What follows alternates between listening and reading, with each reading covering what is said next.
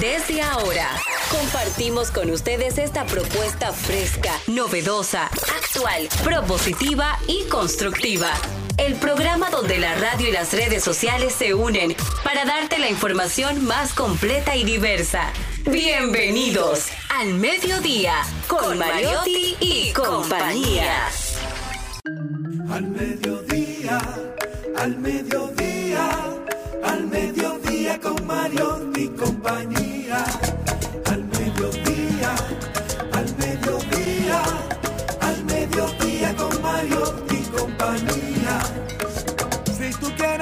De foros alternativos y de tuiteros rankeados, este programa es tu amigo.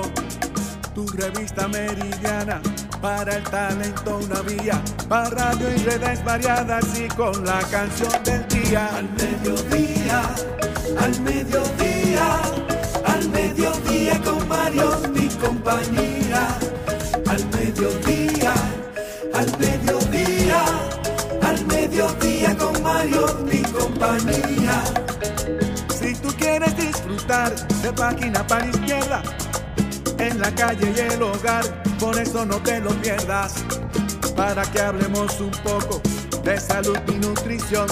Vamos allí camino propio de moda y decoración. Al mediodía, al mediodía, al mediodía con Mario y compañía. Al mediodía con Mario y compañía para que hablemos aquí de la educación vial. Siete preguntas y un chin, los pioneros y algo más. Para que hablemos de derecho, de inmobiliaria y también de entretenimientos, deportes y la torre de Babel. Al mediodía, al mediodía, mediodía con Mario y compañía. Clave hay viaje a la vista, dominicanos por el mundo tecnología y trending topic. Dilo alto, dilo duro. Al mediodía, al mediodía, al mediodía con Mario y compañía. Al mediodía, al mediodía, al mediodía con Mario y compañía.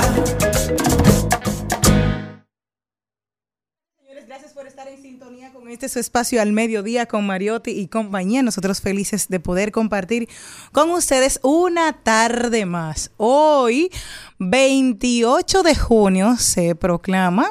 Hoy es el Día Mundial del Árbol. Dice, planta un árbol, ten un hijo y escribe un libro. Son las tres cosas que supuestamente un ser humano tiene que hacer en la vida. Yo voy con una tesis que tendrá que ser una enciclopedia de la, del pequeño Larutz o el diccionario del pequeño Larutz. He tenido la oportunidad de sembrar árboles también, solamente me falta el hijo. Eh, en un momento de mi vida estuve practicando, pero no llegó, entonces tengo que volver. Ya me hasta me olvidó cómo era, pero... Hoy es el Día Mundial del Árbol. Creo que somos los únicos que tenemos un himno al árbol. ¿eh? Eh, bienvenido, yo me, me, yo me lo sé cuando lo oigo. El himno al árbol, búscalo, de República Dominicana, son considerados los pulmones del planeta.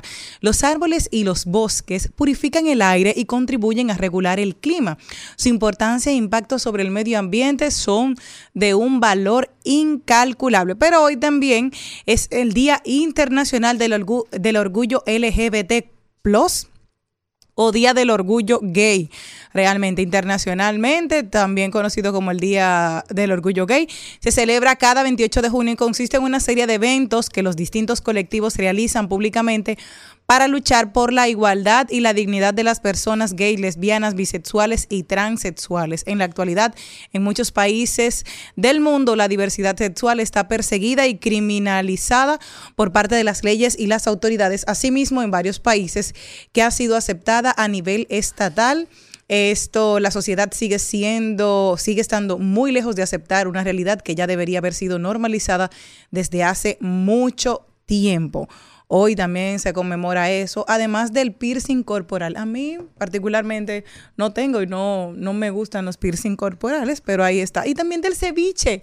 Hoy es el Día Nacional del Ceviche para los peruanos. Felicidades, que me gusta también ese. ¿Me encontraste, Joel, por favor?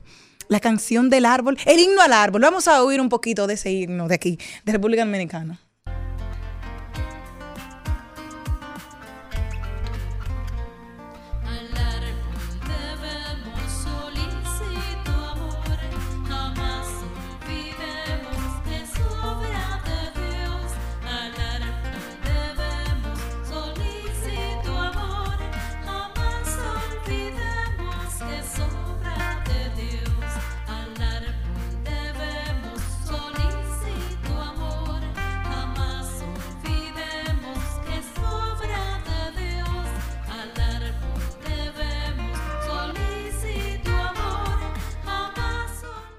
Ese como que no era de aquí, ¿no? Yo estaba acostumbrada al otro. Decían supuestamente entre Malena y yo hay un pleito porque yo le digo, a mí me gusta el mío, es el árbol feliz, un amigo, es el de, de los dominicanos, sin embargo el que escuchamos, no sé de qué país será, pero qué bueno que ellos también tienen otro himno al árbol. Nosotros tenemos el propio, el de aquí, que es el que me gusta a mí, porque es el que yo me acuerdo de cuando era pequeña de ese, pero el árbol ha estado ahí en varias canciones. Ya tenemos el himno del árbol dominicano para que para los que no se lo saben, sí, así se llama, el himno del árbol todavía.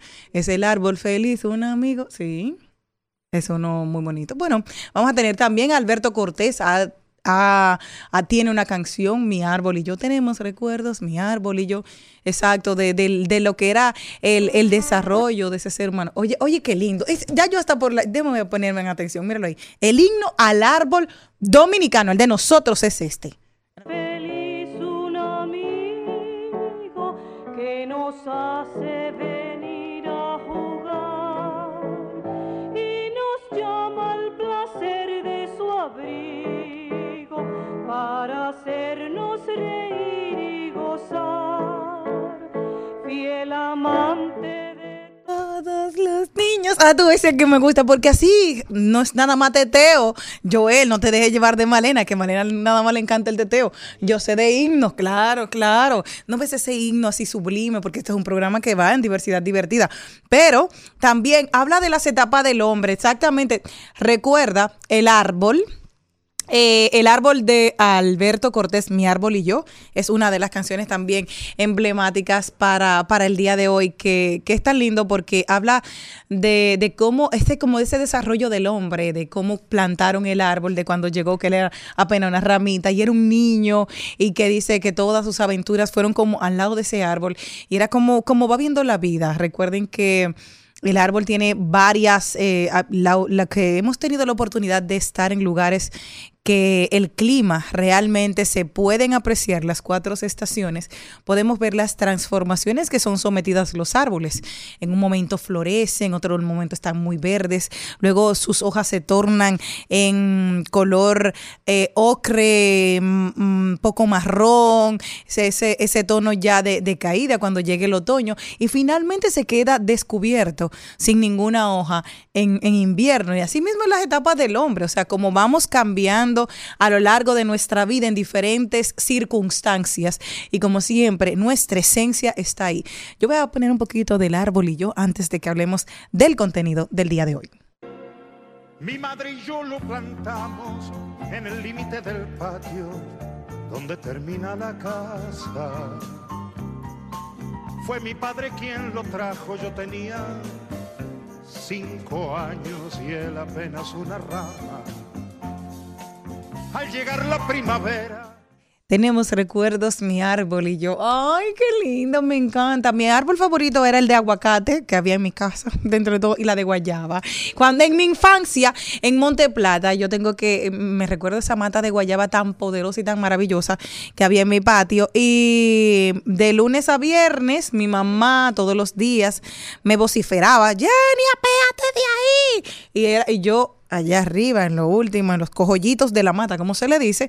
Sin embargo, cuando mi papá llegaba los fines de semana de trabajar aquí en la ciudad, pues me decía mi papá, ¿y esa guayaba dónde tú la encontraste? Que yo es que se estaba bajita, pero que no sabía las dimensiones que yo tenía la capacidad de subirme y trepar por las ramas de ese árbol. O sea que qué lindo que el día de hoy, ojalá que cada uno de nuestros, de las personas que nos escuchan, y que nos están viendo a través de nuestra página de rumba98.5fm.com, que puedan tener algún recuerdo con algún, algún árbol. Y si tienes un hijo, enseñarle la hermoso de, de, poder plantar, de dejar algo por el legado, porque es hermoso de vamos a ver esta matita, qué linda va creciendo, y, e ir incentivándole ese amor por la naturaleza a los niños. Así que hoy tenemos de invitado el contenido del día de hoy. Recuerden que estamos aquí en Rumba 98.5 para la provincia de Santo Domingo y el Distrito Nacional.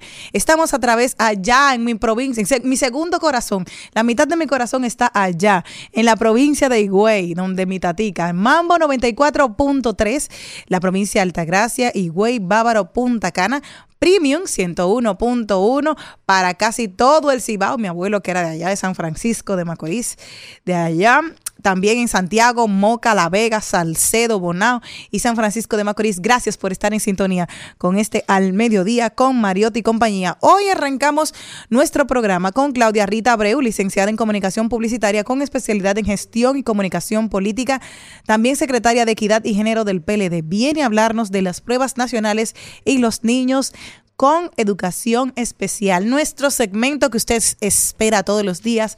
Ay, lo dijo. ¿Qué habrán dicho por ahí? Rodaremos por el mundo para saber cómo está el planeta para averiguar cuáles son los países, qué está pasando alrededor del mundo. El más buen mozo de los Mariotis estará hablando con nosotros el día de hoy acerca del deporte, qué tal el músculo y la mente. También tendremos de invitado a Fernelis Lebrón, diseñador industrial y conocedor del mundo automotriz. Marcas de vehículos nuevas en el mercado características y qué debemos tener pendientes antes de optar por alguna. Antes de yo poder comprar mi vehículo, yo duré averiguando de marcas. Fue una investigación exhaustiva para saber, ah, mira, que este venía, sí, no, sobre todo que me dijeron, mira, esta marca de vehículos se le tranca el guía de tal año a tal año. Eso tienen, sí, claro, yo quería una marca de un vehículo y me dijeron, no, mira, esa, ese vehículo tiene un defecto de fábrica y lo corrigen en el año 18 y como yo lo quería entre 2012 y 2013, dije no. No, me voy. Así que esos, esos consejos tan atinados lo tendremos hoy, el día de hoy, con Fernelis Lebron. Nuestras tendencias, trending topic, de paso y repaso con Maribel Contreras, que tendremos hoy a Ramón Santana, productor y director teatral, que presenta la obra de teatro Terror. Hoy vienen los Celitips con Celine Méndez, también hablemos de tecnología y hablaremos de mascotas con Ramón Molina. Hoy, ¿cómo hacer una denuncia de maltrato animal? Miren, el otro día yo vi una mm, algo a través del Instagram, que era uno, un perrito que le, lo pintaban como si fuera un leopardo. Y luego vi a un perrito que lo pintaron como si fuera un lobo. Entonces yo se lo mandé a una veterinaria, nuestra querida amiga Vilma Gómez, para que me explicara si esto no era crueldad animal. Entonces tenemos la versión. Eso de estar pintando los perros, porque aquí hubo uno que lo pintaron de azul en Asua. Nunca, nunca, nunca me olvidé, nunca me olvidé el pobre, porque es cruel que lo hayan pintado de azul. Los liceístas lo pintaron de azul. Fueron los pero ay no, por Dios, no lo pinten. No, no, eso vamos a hablar de la crueldad animal. ¿Dónde usted puede denunciar este tipo de cosas? Porque es muy lindo, porque ok que a tu hija tú le hagas así y le diseñes las cejas cuando tiene menos de un año y tú le pongas unas cejas diseñadas, pues tú te puedes reír de tu hija, pero no es crueldad, no es crueldad materna. Pero en los animalitos que no se pueden defender, Sí, entonces aquí estaremos haciendo una dinámica el día de hoy. Así que este es nuestro contenido. Tenemos esto como en botica, así que tenemos de todo. Por favor, otro ching de mi arbolillo. La tierra y lo cubrimos de agua. Con trocitos de madera hicimos una barrera para que no se dañara. Mi árbol brotó mi infancia pasó y hoy bajo su sombra que tanto creció. Tenemos recuerdos, mi arbolillo. Buenas vibras, vidas que hicieron caminos. I have a dream that one day Personajes, Que en todo ser humano hay grandeza, que en todo ser humano hay potencial. hombres y mujeres cuya estrella brilla sobre nosotros. bibliotecas. Es exactamente como he conocido África, a través de los libros. Buenos ejemplos, buenas vidas.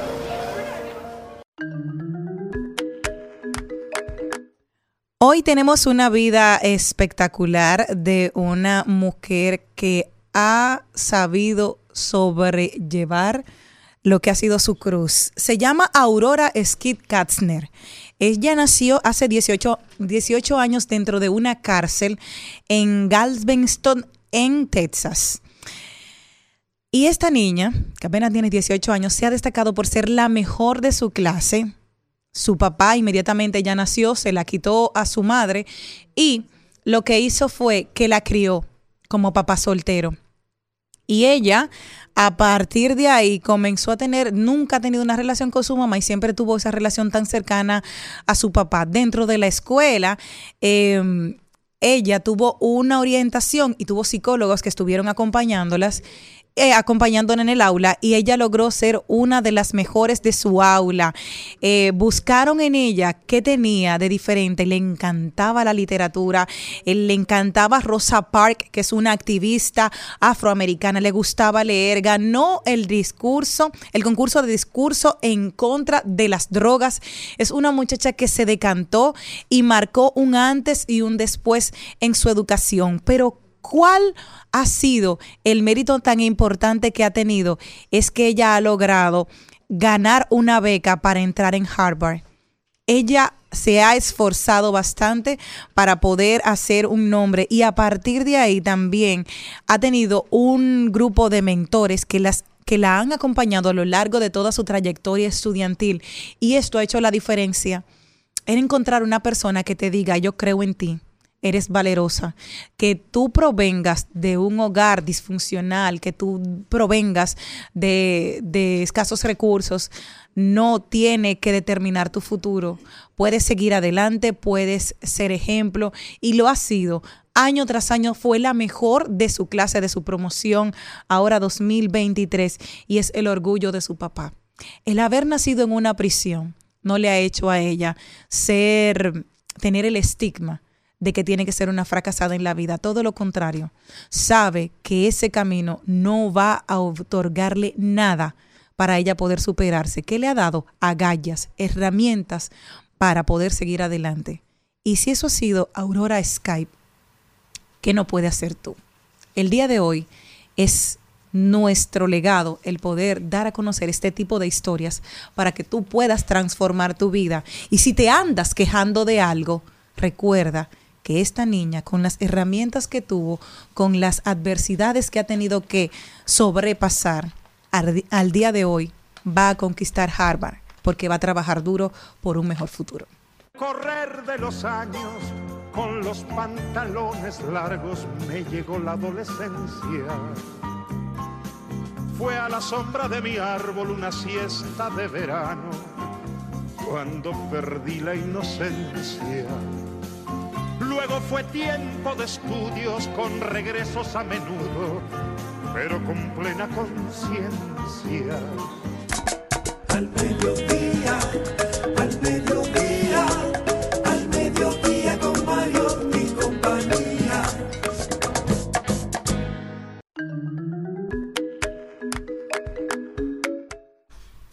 Señores, y vamos a arrancar el día de hoy dándole la bienvenida a la generala de este programa, la mejor de Monteplata, Maribel Contreras. la generala de Monteplata. La, la mejor eres tú que hablas 15 minutos del árbol y sale airosa. Tranquila. Pero y, y, yo loca por leer un poema y decir, ay, uh, bueno, mami me dice que inclusive cuando ella estaba en la escuela, o sea, el día del árbol se, se era celebrado uh -huh, en la escuela. Yo también. O sea, bueno, yo no, no, no recuerdo mucho, pero eh, sí, yo creo que los árboles son muy importantes. Nosotras que somos de Monteplata, uh -huh. de la provincia Esmeralda, Mi que mamá. crecimos, nacimos y respiramos verde por todos los lados. Mi mami estaba tan desesperada como tú que me mandó el enlace de YouTube para que el árbol llegara para el árbol, que ese no es el que nosotros conocemos. Sí. Así Hoy. es. Bueno, pues vamos a iniciar eh, uh -huh. nuestro programa con la ya anunciada primera invitada de este programa, la licenciada en comunicación publicitaria con especialidad en gestión y comunicación política y secretaria de Equidad y Género del PLD, Claudia Rita Abreu. Bienvenida, Claudia Rita, te trae a nuestro programa un tema muy importante e interesante, que es el tema de las pruebas nacionales en relación con los niños de educación especial.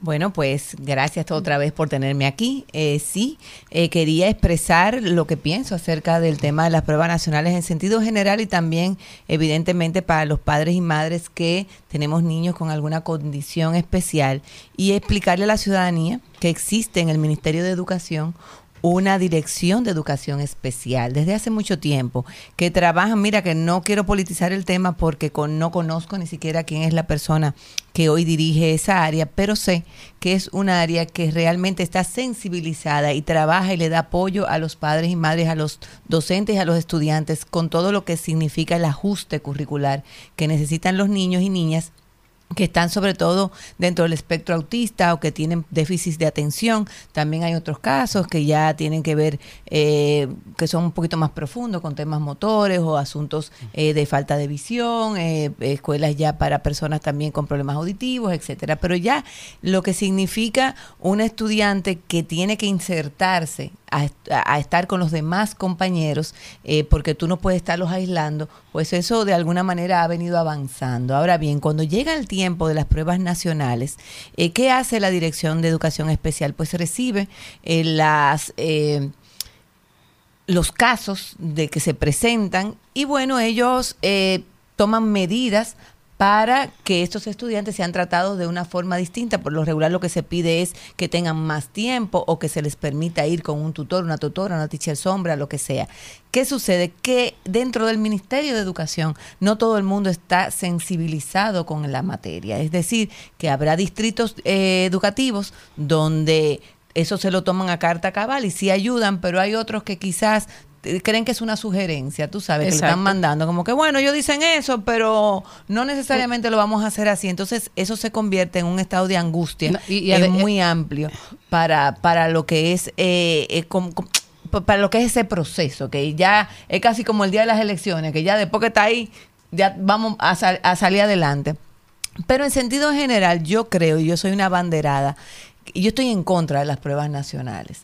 Entiendo que para pasar de cursos sí se necesitan evaluaciones, se necesitan proyectos, se necesitan muchas cosas, pero es para mí, entiendo yo, que a veces incluso oí un comunicador comparándolo con PISA y no tiene ninguna una cosa que ver con la otra. O sea, que una estudiante, un estudiante se someta a 12 años a una, a una eh, vida escolar para que al final del, del, del, de su, en su último momento, incluso hasta después de graduados, tengan que eh, someterse a unas pruebas que pueden definirle su futuro.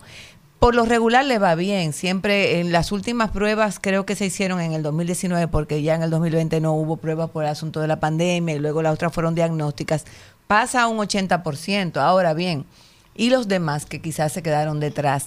¿Cuál es el sentido de tú hacer una prueba? Porque te dicen, bueno, sí, eh, pero eso mide también la circunstancia en la que está la educación, pero ¿cuáles son las medidas que se toman? Porque, por ejemplo, en el caso de las pruebas PISA, que son los, los países OCDE, que la, la, la la incorporan para medir cómo van sus estudiantes, es a los 15 años de edad que se toma esa prueba y es para todo tomar, es una, prueba, una prueba de medición, para tú tomar pues eh, medidas, acciones remediales a lo que eso genere, entendiendo que, por ejemplo, si tú te das cuenta que un estudiante, un estudiante no le está yendo bien en determinada área curricular, pues es eh, responsabilidad del centro educativo ir viendo qué se hace, si se le da eh, monitoreo, si se le da una especie de tutoría, clases adicionales, qué abordaje puede tener esa persona. O sea, es que las pruebas sean en favor de la enseñanza, no necesariamente como que esperarte a eh, último momento. Escuchándote, Claudia, ah, me, me, me, dio la sensación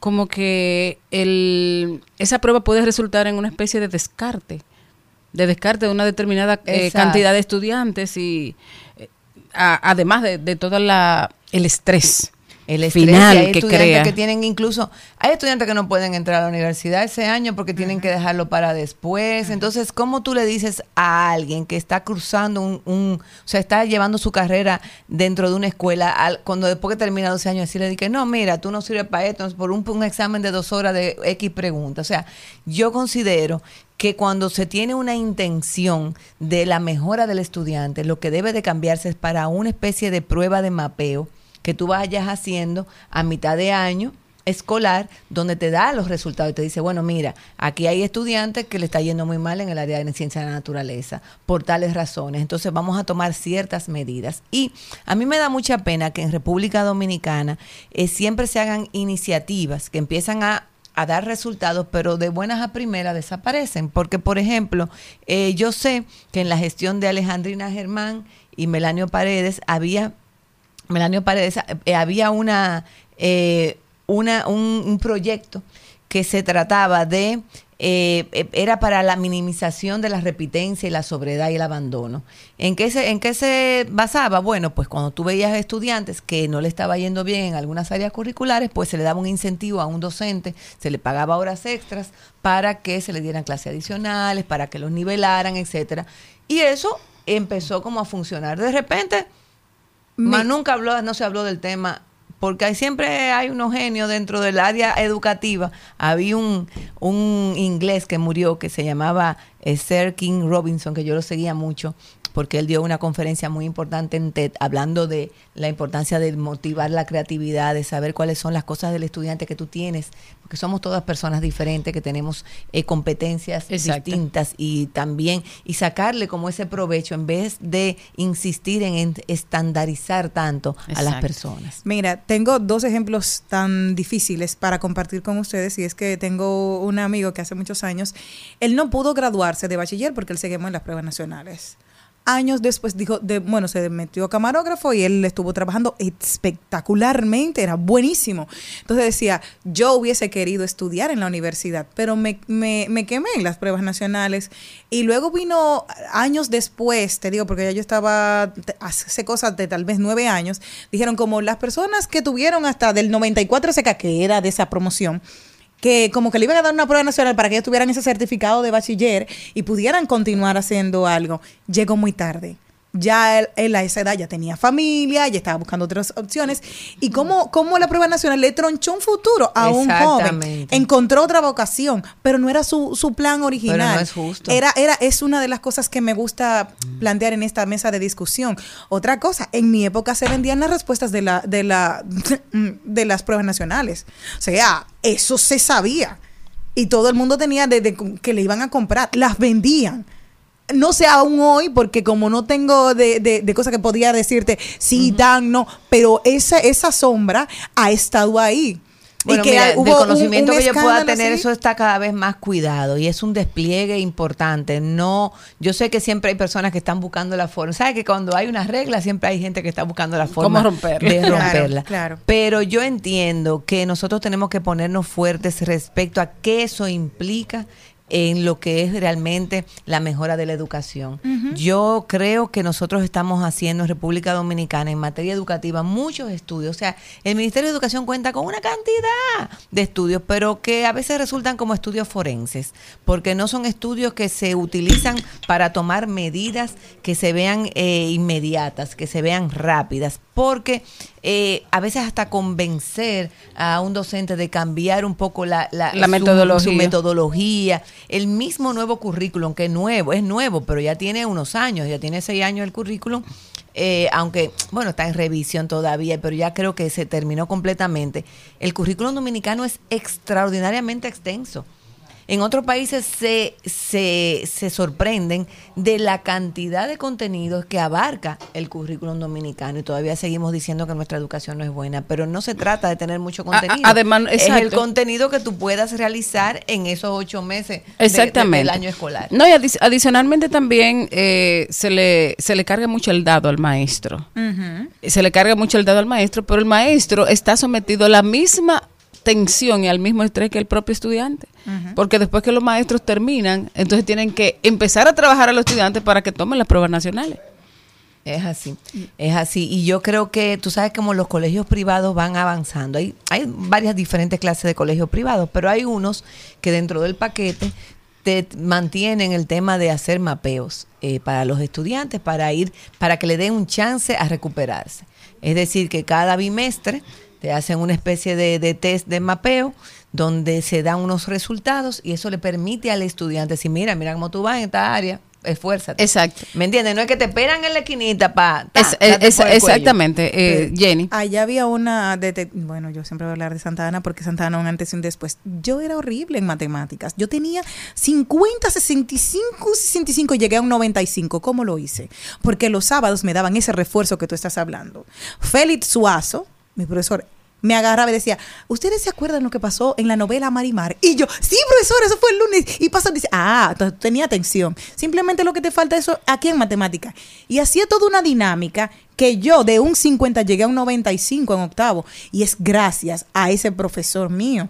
eh, que me hizo hacer la diferencia. Entonces, ese refuerzo, me encantaría, ojalá que las pruebas nacionales fuesen así. Tenemos que reforzar a los muchachos, porque al final, el- el- las pruebas nacionales no te van a determinar que, que tú eres bueno para que en la universidad, que tú vas a ser buen médico, que tú vas a ser buen periodista, que tú vas a ser buen más abogado. que la persona se te nada. puede poner nerviosa, tú puedes Exacto. estar ese día hasta sin- eh, mal físicamente. No, y además, Entonces tiene que hasta haber sin algo, dormir. algo extraordinario. O sea, ok, no pasaste la prueba nacional.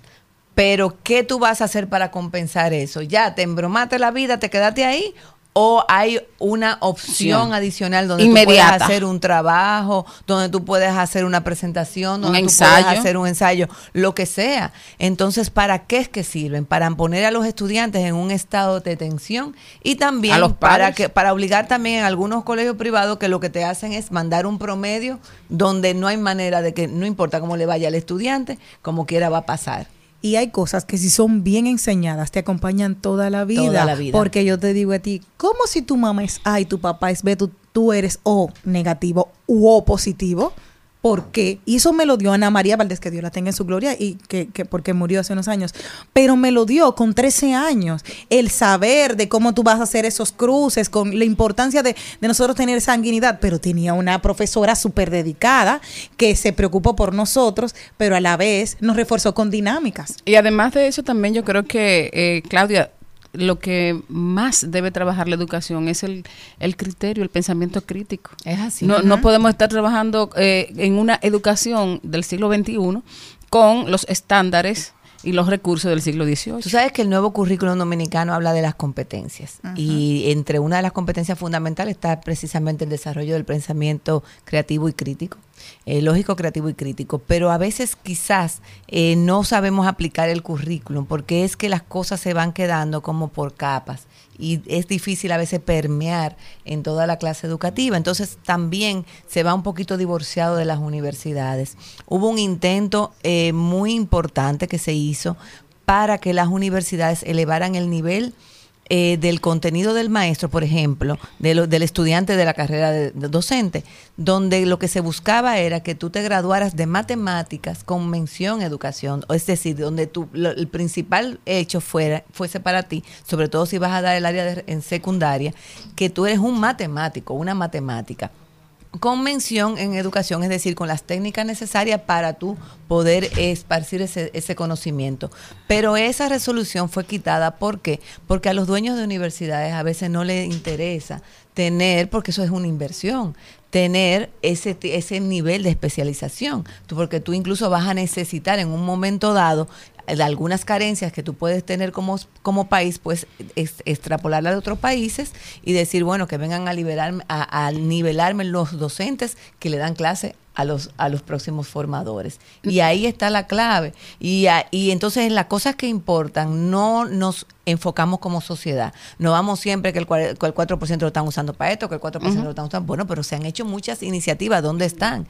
Y no le queremos dar seguimiento a ese tipo de cosas que sí son importantes. Eh, quiero señalar una porque yo soy maestra en Pucamaima y nosotros tenemos un departamento de lengua donde estamos formando a los maestros de literatura de secundaria, precisamente. En, me imagino que parte de, de ese proyecto eh, en conjunción con el INAFOCAN y precisamente nosotros estamos haciendo literatos, estamos haciendo eh, literatos, estamos haciendo Ay, escritores, literatura, te voy a preguntar algo. ¿Qué? escritores, estamos haciendo creativos, o sea, que conozcan la literatura, pero también eh, que puedan crearla, que puedan eh, pasar día a día por ese proceso de creación y de análisis de la literatura existente. Tú sabes que a mí siempre me ha preocupado el hecho de que eh, a veces los estudiantes no se interesan por la, por la lectura. Y bueno, es siempre el, la culpa del estudiante. Pero a veces digo yo, pero ah, quizás sea eh, que a los estudiantes debería tener más libertad en elegir que leer, porque al, al- al- Sí. eh, eh, de cierta manera, pues... ¿Cómo te digo? Yo tuve que leer María como en tres- eh, por tres años consecutivos. Yo decía, pero ¿y ¿por qué hay que leer tanto a María de Jorge Isaac? Entonces era una historia tan triste. Sin embargo, si me hubiesen puesto a elegir, yo me recuerdo que el primer libro que yo me interesé de Juan Bosch fue la historia eh, de David, porque dije, ¿y por qué Juan Bosch? Que yo sabía que no era muy religiosa. porque él está escribiendo sobre David? Y empiezo a leerlo y me doy cuenta que él está dando como un enfoque político a la vida de, de, de David el de la Biblia, y me interesé mucho. Entonces, me- alguien me dijo luego, una persona que trabaja, una directora de un colegio que trabaja mucho respecto a la lectura, me dice, no, es que el truco está en las historias que los estudiantes se enamoren de la historia y que puedan, o sea, y no y no obligarlos necesariamente pues a que a que tengan que leer algo específico, sino que si ellos también tienen la, aunque tú los guías, si también tienen le gustan los paquitos, o le gustan los cómics, tampoco se lo niegue, porque lo importante es que se sienten a leer y luego van tomando la disciplina. Exacto, eh, eso, eso se hace mucho. Yo lo que hago es que yo le doy, por ejemplo, yo le, eh, le dejo libre la elección de lo que van a leer de ese autor, de un determinado autor o de una determinada época. Por ejemplo, yo hago grupos, le pongo cinco libros y lo dejo que ellos, cada uno, elija el libro que quiere leer. O sea, no, no, no le hago una imposición. Y de hecho también trabajamos, eh, trabajamos mucho. Eh, vamos a, a- a trabajar, por ejemplo, el modernismo. Ok, vamos a trabajar el modernismo. Los autores son tales. La próxima semana, entonces, lo, lo primero que hacemos cuando llegamos a la clase es hacer un recital. De, de donde ellos mismos han elegido qué poema van a leer de un determinado autor. Entonces, eso lo, lo- los implica dentro Claro. de dentro del proceso y, y he tenido también muchos estudiantes que me han señalado, profe, pero nosotros queremos elegir lo que vamos a leer. ¿Qué pasa con eso? A veces que ellos te escogen un libro que ellos ya han Que leído. ya han leído, sí, para ir más fácil. Para ir, para ir más fácil. Entonces, eh, se le da la, la opción dentro de varios, pero no siempre eh, uno puede dejar de que, que diga, yo voy a leer el túnel de sábado, porque ya lo leyó y ya hizo un análisis en, en otra clase. Claro. Entonces te viene a decir que te quiere hacer eso. Entonces hay que estar, hay que estar Hay atento. conocer diferentes corrientes literarias también. Exactamente. Es maravilloso. Gracias, eh, Cl- Clara Rita, ya te cambié el nombre. Claudia Rita por haber estado con Pero, nosotros pero nos falta, nos falta una, una preguntita, Malena, porfi. Ah. ¿Qué, qué, qué- qué estrés, ah, cu- cuál es tu punto de vista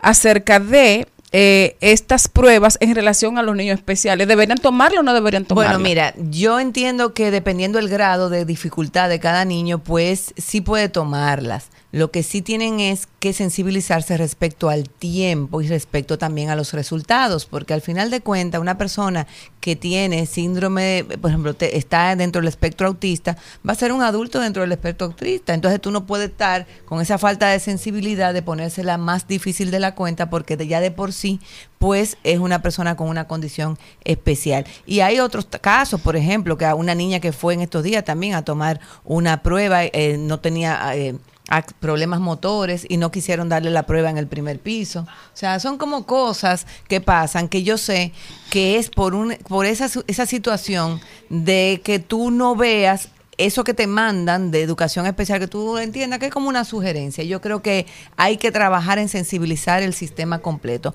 aunque en sentido general no estoy de acuerdo con que las pruebas sean definitivas, sino que sean más bien eh, algo para que no de como. Diagnóstico. diagnóstica que no que no y que incluso deberían de hacerla antes si son diagnósticas para poder hacer algo al respecto porque es ayudar al estudiante no es troncharle su vida eh, al final de la carrera Tuvimos a Claudia Rita Abreu. Muchas Muchísimas gracias. Sabes que este espacio siempre es tuyo, que puedes venir cuando quieras. Gracias por habernos acompañado. un abrazo muchas gracias Vamos a un cambio.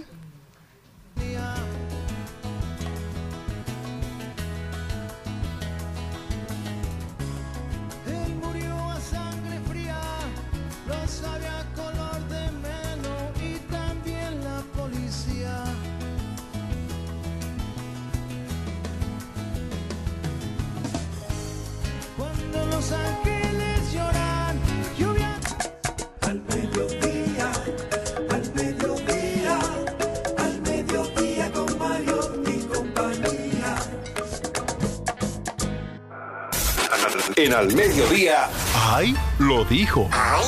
Lo dijo. ¡Ay! Lo dijo. ¡Ay! Lo dijo. ¡Ay! Lo dijo. Ay, lo Y tenemos aquí un ahí lo dijo. Ay, se me había olvidado ahorita. Ah, toda mujer hermosa tiene una risa escandalosa que se escucha a seis cuadras. Ahora me voy a reír así. ¿Quién? Me voy a reír así. Yo, mira, me encanta. Entonces, ¿tú sabes qué es lo primero que uno dice cuando se- alguien se ríe así? Tú lo identificas de una vez. Tú dices, oye, fulanita, ¿qué le habrán dicho? O, Mm. o de quién se está, o de- ¿Qué es lo que está chismeando? Ya le dijeron algo que ya tengo. Esto. Mírala ahí. Es cierto. ¿Tienen ustedes amigas escandalosas que se ríen así a seis esquinas? Pero tú quieres una risa como más, más escandalosa que la de Hochi. Y lo- Y que todo el mundo la conoce. Sí, es verdad, es verdad, es verdad. Dime, Maribel, ¿tienes una? Maribel. Sí. Maribel, Maribel llegó ahora, fue. conmigo Vivimos en un mundo donde el funeral... Es una sonrisa, digo yo. No, no, no, ahí lo dijo. Ah, pues yo la perdí. Yo entendí que tiene una amiga también. Vivimos en un mundo donde el funeral importa más que el muerto, la boda más que el amor y el físico más que el intelecto. Vivimos en la cultura del envase que desprecia el contenido. Eduardo Galeano. Eso es muy cierto. De Palabras verdad. han habido. De verdad. Eh, buenas tardes. Eh, yo tengo muchos cercanos, amigos que son wedding planner y las historias de tristeza que me han contado cuando hacen una boda espectacular, como de esa que salen en las de las princesas de Disney y me dicen lo que ocurre muchas veces llorando en el parqueo, el novio, la novia, porque no se quieren casar y, y el, y la pareja que aman están en el parqueo donde están casando. Es decir, son cosas que obviamente se dan cuenta ellos porque manejan todo el, el ambiente y son cosas desgarradoras. Ojalá algún día, sin nombre obviamente, pudieran darnos los testimonios de esas cosas que han tenido que vivir.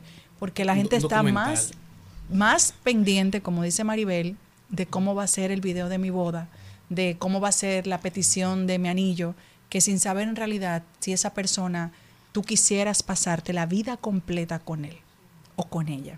Wow. Así mismo hay, vemos mucha gente que entra a relaciones por el simple hecho de no estar solos o solas. O sea, tú escuchas personas que salen de una relación de mucho tiempo y no duran un año solo y cuando tú le preguntas, pero ¿y, y qué, tú quieres? ¿Que me quede jamón o jamona? Y dices, ok, o sea, si esos son los criterios en base a lo que tú determines estar o no estar en una relación. Exacto. Cuando tú llegues ya a ese momento del matrimonio, es lógico de que tú tengas tanta duda e inquietud. Y hay que tener ese espacio de que tú puedas tener esa intimidad contigo, de vivir contigo en ese momento de soledad, sanar tú primero, exacto, porque cada vez que tú tienes una ruptura es un momento de me perdí en el camino o esta soy yo, es una nueva yo que tengo, es una nueva versión, o sea, también tienes que adaptarte y no criticarte, no no vapulearte tú mismo, sino de Crecimos, aprendimos, vamos adelante, vamos a seguir caminando. Les tengo otro y lo dijo a propósito de los que quieren un cuerpo hot en este verano.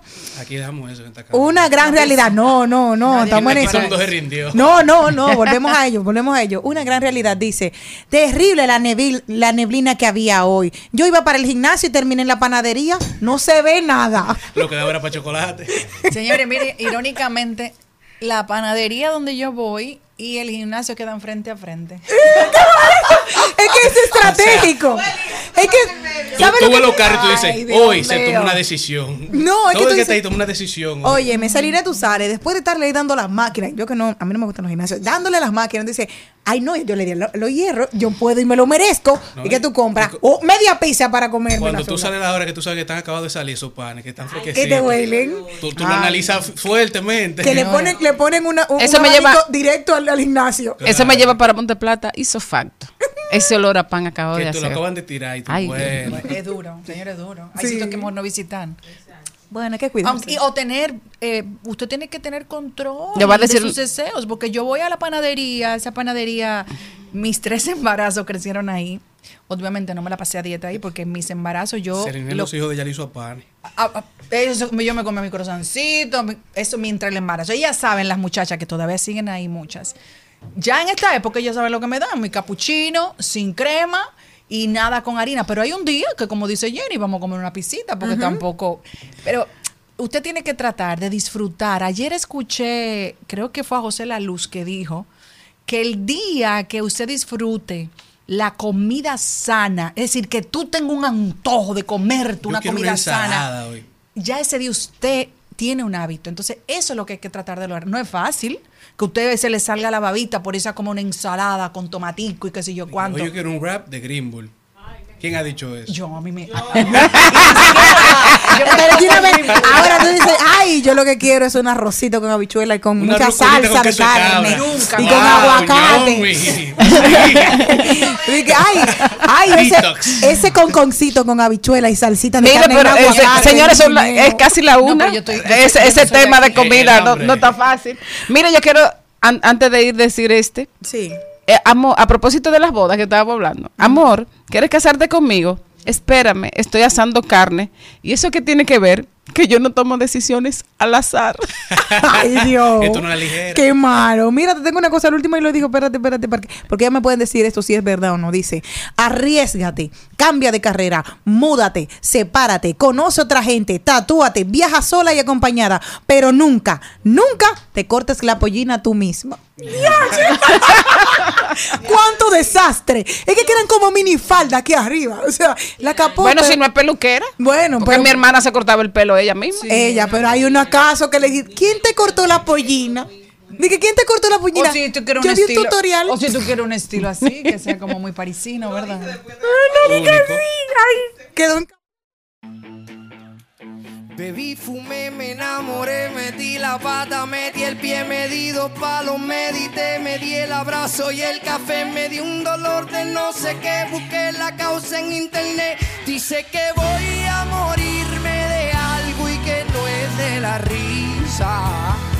El Al Mediodía dice presente. Dice presente el músculo y la mente. El músculo y la mente. Estamos en deportes.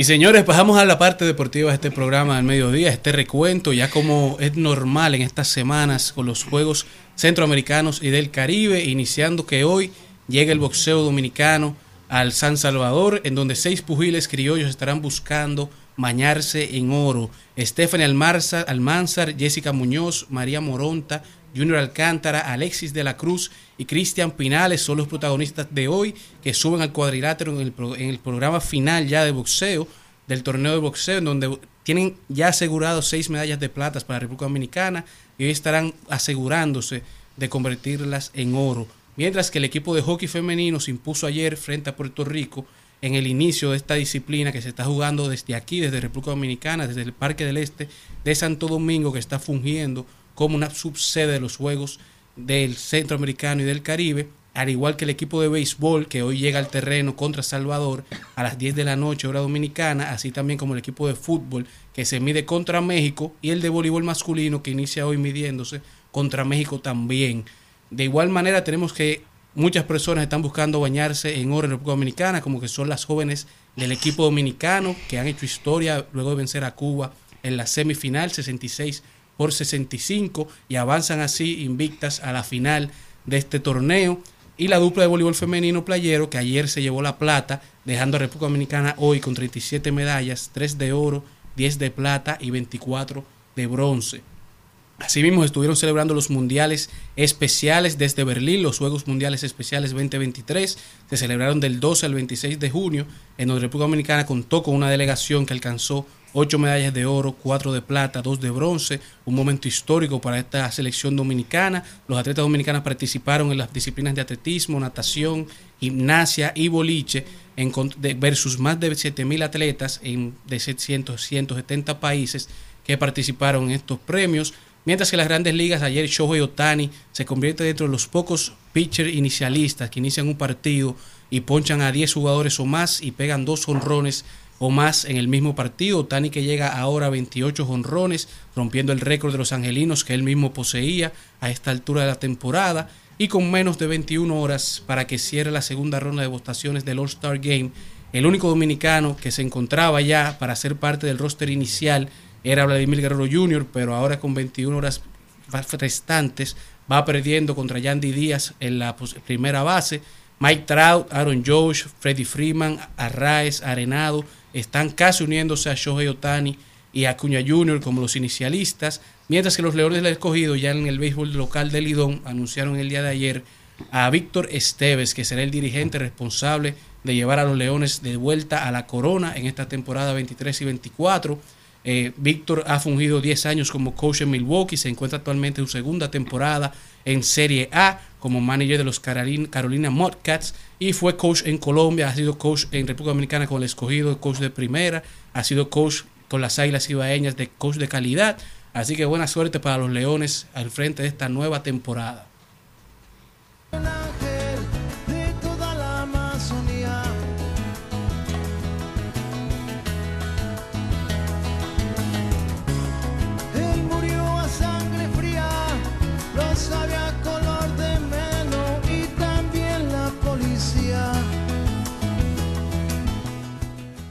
Esa canción tan hermosa que estaban escuchando es Cuando los ángeles lloran de Maná y esa canción se fue hecha para Chico Méndez. Chico Méndez era Francisco Alves Méndez, que era un activista, fue un activista recolector de caucho, sindicalista y activista ambiental brasileño que luchó de manera pacífica contra la extracción de madera y la expansión de los pastizales sobre la Amazonía hasta que fue asesinado por rancheros en 1988. Cuando usted escuche esa canción de Cuando los ángeles lloran, es hacia la naturaleza, hacia ese hombre que dio su vida precisamente por cuidar los árboles. Hoy, día del árbol, que hoy es que estamos celebrando el Día Mundial del Árbol. Así que, Chico Méndez, con usted.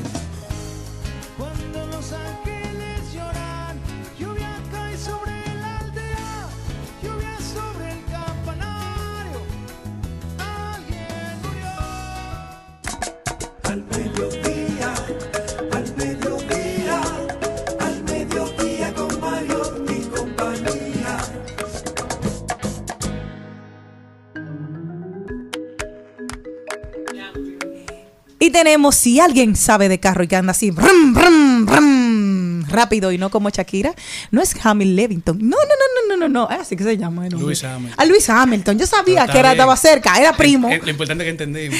era primo. No, yo creía que ella iba a decir que si alguien quiere saber cuál es mi patria.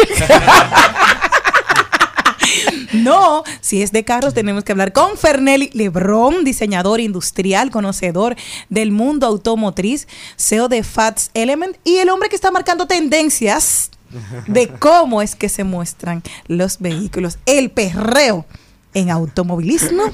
Ahí está Fernelis Lebrón. Hola Fernelis, ¿cómo Bueno, la estás? verdad que súper contento de estar por aquí. Eh, no es la primera vez que estoy por aquí, pero sí es la primera vez que vengo después que, la, que han remodelado la cabina. Está muy bonita. Eh, bendiciones para ella y para ustedes también en, en este programa que siempre está aportando valor. Yo contentísimo de estar por aquí y de compartir con su audiencia. Y además de eso pone la mía a disposición también. Mira, hoy venimos a hablar de un tema sumamente interesante y es marcas de vehículos nuevas en el mercado. ¿Cuáles son las características y qué debemos tener pendientes antes de optar por algunas? Porque tú sabes que la gente como, "Mm, bueno, ya yo conozco tres. Claro. No voy a irme a lo nuevo, no voy a abrirme a los horizontes nuevos que hay. ¿Qué nos puedes Tú recomendar? sabes que ahora mismo, bueno, la actualidad han entrado varias marcas a República Dominicana. Ayer justamente decía en un en vivo que teníamos que hemos tenido la dicha de que las marcas que han entrado a Dominicana son las marcas top chinas eh, a nivel mundial. O sea, son la- las mejores marcas a nivel mundial chinas en el ranking. Entonces eso nos garantiza a nosotros seguridad, nos garantiza fiabilidad, nos garantiza confort y un sinnúmero de cosas que ya han sido probadas en otros mercados. Por ejemplo, las marcas que nosotros tenemos, que vamos, que vamos viendo que llegan a Dominicana, que recientemente entran, ya tienen mercados cercanos de Latinoamérica, ya tienen 7, 6, 5 años en esos mercados. Y eso es una manera de nosotros poder validar, testear y hasta cierto punto palpar cómo se comportan esas marcas. Porque tal vez tú vas a decir, bueno, pero en China tienen mucho tiempo, o en Europa ya han entrado algunas de ellas. Pero el mercado chino y el mercado europeo es muy diferente al de nosotros. El que más se acerca es el latinoamericano, que Perú, Venezuela, Colombia y demás. Eh, México, esos mercados se parecen mucho al de nosotros en cuanto a temperatura, en cuanto a calidad de combustible, en cuanto a cultura. eh, Cómo se maneja en la Exacto, calle. cómo se maneja en la calle y demás. Entonces es una manera de testearlo. Eh, está el miedo de que como son marcas nuevas y es lo más normal, de que la gente hasta cierto punto sea renuente. Sin embargo, en nuestro país la gente se ha volcado hacia esas marcas porque han venido con una oferta bastante interesante de una relación calidad-oferta, o sea, lo que te, lo que te ofrecen como marca eh, y el precio que tienen es bastante razonable. Entonces eso ha hecho que la- las personas se vuelquen a comprar esos vehículos. Que si bien es cierto, hay muchas de ellas que tienen debilidades, yo entiendo que eso se le va a tomar un tiempo a, a poder adaptarse al mercado y poder ofrecer eh, realmente una propuesta de valor completa. Pero, pero sí lo, entiendo que lo están haciendo muy bien y nos da tranquilidad también de que son marca top. Eh, si agarramos cada una de ellas, eh, no me gustaría entrar en mencionarlas, pero porque no nos están pagando. Pero sí, tú puedes agarrar por lo menos las cinco que más se están vendiendo y son marcas que ya a nivel mundial tienen top. O sea, son rank, están dentro del ranking de marca eh, china con, con mejor eh, valor en cuanto a seguridad. Y algo que llama la atención es que todas se están estableciendo no solamente con un distribuidor, sino que están abriendo una casa. Que eso Claro. le da seguridad al cliente y al Claro. mercado y al consumidor. Porque cuando tú vas a tener un problema, un defecto, tú puedes llevarlo a la casa y te lo resuelven automáticamente. Exacto. Y con el tiempo, el tema de las piezas, tú tienes tu garantía, te la cambian de una vez, no tienes que esperar que te la envíen. Entonces, aún con las inseguridades que hay, que no son muchas, tú, ve- tú ves en el mercado una gran aceptación. Porque tú sabes ahora mismo para la calle, tú te encuentras quizás 20 vehículos y 15 son de marcas nuevas, marcas Claro, chinas, por lo general. No, y lo- yo lo dije, yo lo dije, bueno, tal vez Malena me podría corroborar, pero hace mucho yo lo dije, tal vez hace dos años, no recuerdo exactamente la fecha, pero yo dije que el mercado iba a ser eh, predominante por, por, el, por el chino. ¿Por qué? Porque este es un mercado de precios, o sea, el dominicano compra los vehículos por el precio que tienen y después piensa en el equipamiento y en la seguridad y demás. Yo- Entonces el chino tiene un tiene- te da la ventaja de que te da un precio muy, muy, muy, muy barato, sumamente competitivo comparado con lo que con, bueno, no, no diría que lujo, pero un buen equipamiento. Comparado con un carro quizás de ese mismo Exactamente. precio, tú, tú comprarías en otra marca quizá el semi, con el chino tú compras el full en Y- el, el- el mismo precio, entonces tú tienes más lujo por, lo- por, lo mismo- por el mismo monto. Exactamente. Una cosa, tú dijiste que no íbamos a decir marcas, pero hay un ranking y me gustaría saber cuál sería el ranking de precios, porque todo el mundo, igual que yo, tengo curiosidad por saber cuál es el precio que tan bueno, porque en interno no hubo unos números, pero me imagino Claro. que esos no son los números aquí. Claro. Mi papá me mandó un link de un carro chulísimo que costaba como dos mil dólares, Ajá. pero me imagino que si eso es real, que oye, uno hasta se asusta. seis. No, porque aquí uno con dos mil dólares no lo sé, tal vez estoy perdido, no se compra ni un buen motor. Sí, sí, eso, eso, eso es una muy buena pregunta. Eh, ¿Cuánto en, es que- en mercado, en mercado dominicano nosotros todavía no tenemos un carro de dos mil dólares, ni siquiera una motocicleta nueva. Eh, lo que sí es importante mencionar es que sí ya tenemos vehículos que rondan los 20 mil, 25 mil dólares. Eh, con un tamaño considerable que antes tú no lo conseguías. O sea, en, en un rango de 20, 25 mil dólares tú te conseguías un vehículo bien pequeño. Ya con 20, 25 mil dólares tú te compras Pero un en micro... este país uno no se puede comprar un carro bueno, nuevo, de 10 mil dólares. No. Jesús santo. No. Todavía no. Lo más barato que, hay- lo más barato que hay en el mercado ronda los 17 mil dólares, que estamos hablando del millón de pesos. No, es que eso Eh, y, de, y para hablarte de ese, de, ese, de ese rango, estamos hablando de un Kia Picanto, un Hyundai Dia y demás, que son vehículos ya bien pequeñitos de, de ciudad. Hay Exacto. muchos, muchas ofertas en el mercado internacional de vehículos buenos y económicos que, Sí. señores, que le dan a cualquier persona la facilidad de tener un carro, pero cuando aquí para tener un carro tiene- tú tienes que tener un millón de pesos. Sí, y- el- y- el- ya lo lo que saben. Señores, no- lo y un no- millón y un millón, la gente nos dice no afecta- es cuarto, pero ¿cómo Sí, que lo que nos afecta como dominicanas son los impuestos. Al momento de traer el vehículo, se, se elevan los impuestos, lógicamente, porque nosotros tenemos, cada país tiene su tributación. Y que no se Eh, fabrica, porque hay muchos exacto. países que pueden adquirir esos precios porque tienen las fábricas. Exactamente, por ejemplo, la gente dice, bueno, pero en México tal vez sale más barato. Lo que pasa es que México tiene planta de producción. Exacto. Nosotros tenemos que traerlo de México. Eh, y eso hace que el, que el costo se eleve. Si bien es cierto, van a ir llegando más marcas y los precios van a ir eh, acomodándose. Hay marcas mucho más económicas que la que la tenemos en el mercado, pero también esas marcas sacrifican ciertos equipamientos de seguridad y demás.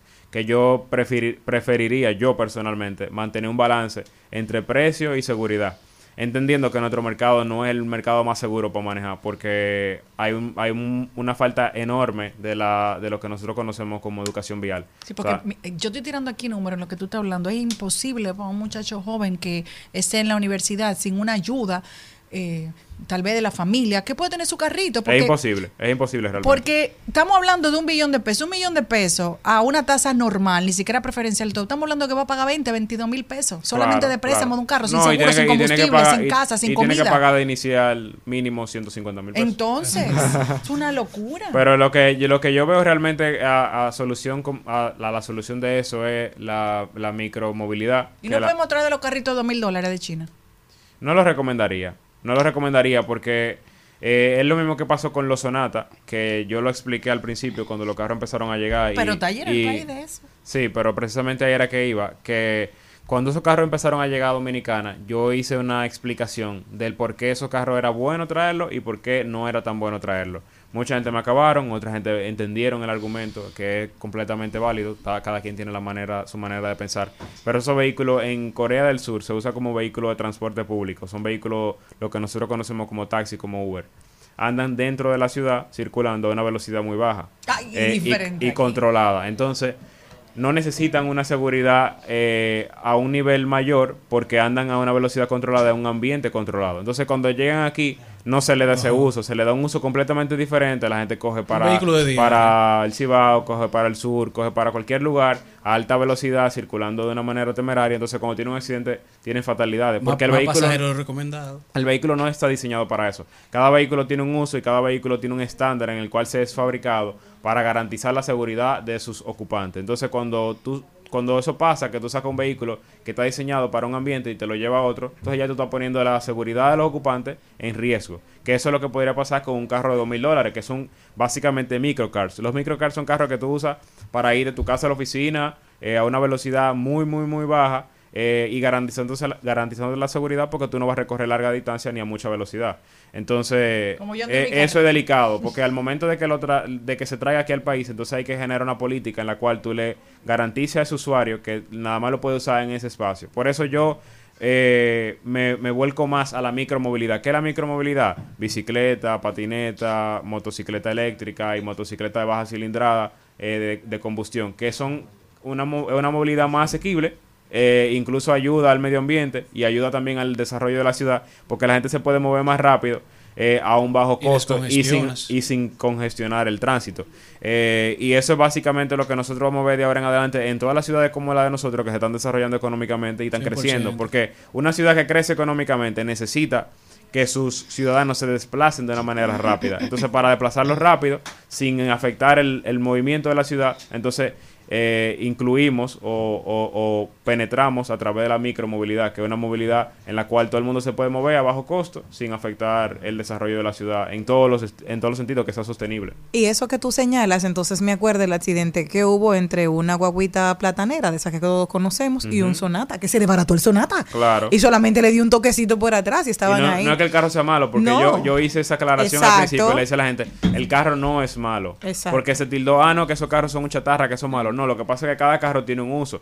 Tú no puedes agarrar un Jeep Wrangler y llevarlo a la pista y pretender que corra como... Como un, como un- curva no como un vuelque. 911 GT3RS. Pero tampoco tú puedes meter un GT3RS en, en En un playa, lugar de monte o en la playa porque no está diseñado para ese ambiente. Entonces cada carro tiene su uso. El objetivo con De el cual se creó y se ideó no fue para eso. de hecho, la, la, nosotros a veces nos quejamos y a, y a veces hasta eh, nos molestamos porque hay un límite de velocidad en nuestra carretera. En nuestra carretera hay un límite de velocidad. Primero, porque la carretera no está en condiciones 100% para que tú puedas andar a, mayor, a más de esa velocidad. Si tu vehículo te lo permite, excelente, pero la media no lo puede hacer. Entonces, para, mantener, para generar un, para, un parámetro donde todo el mundo vaya seguro, se pone ese límite de velocidad. Eso en cuanto a la carretera, pero también tenemos que ver los vehículos. El parque vehicular de República Dominicana es un parque vehicular viejo, vehículos que no tienen la capacidad en seguridad para poder afrontar accidentes a alta velocidad. Entonces, para garantizar la seguridad de, de- de los ocupantes, eh, de los conductores, entonces se pone ese límite de velocidad, igual también como se debería hacer en nuestra ciudad,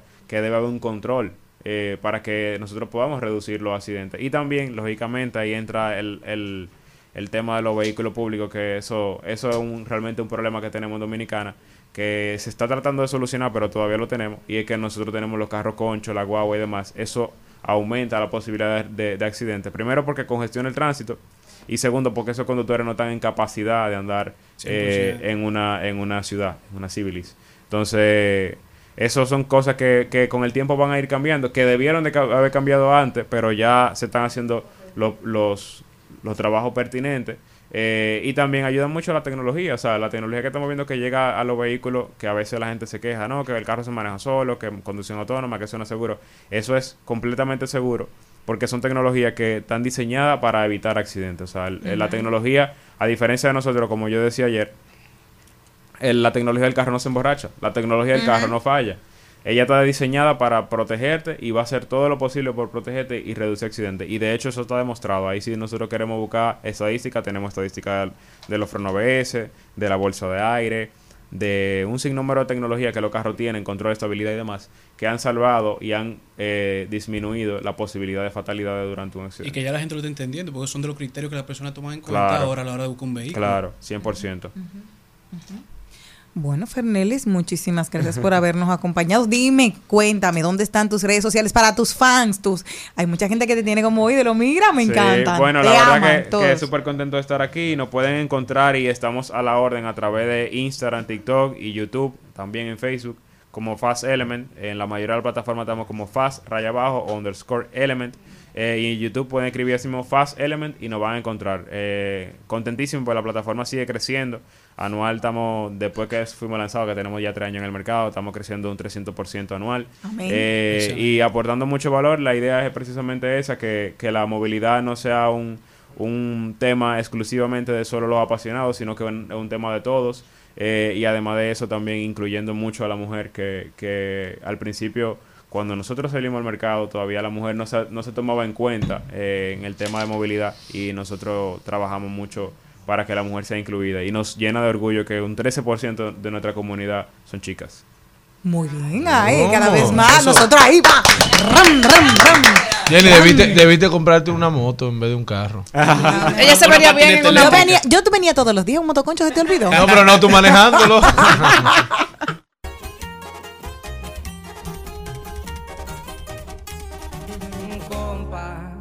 le parece esa morra? La que anda bailando sola me gusta pa' mí.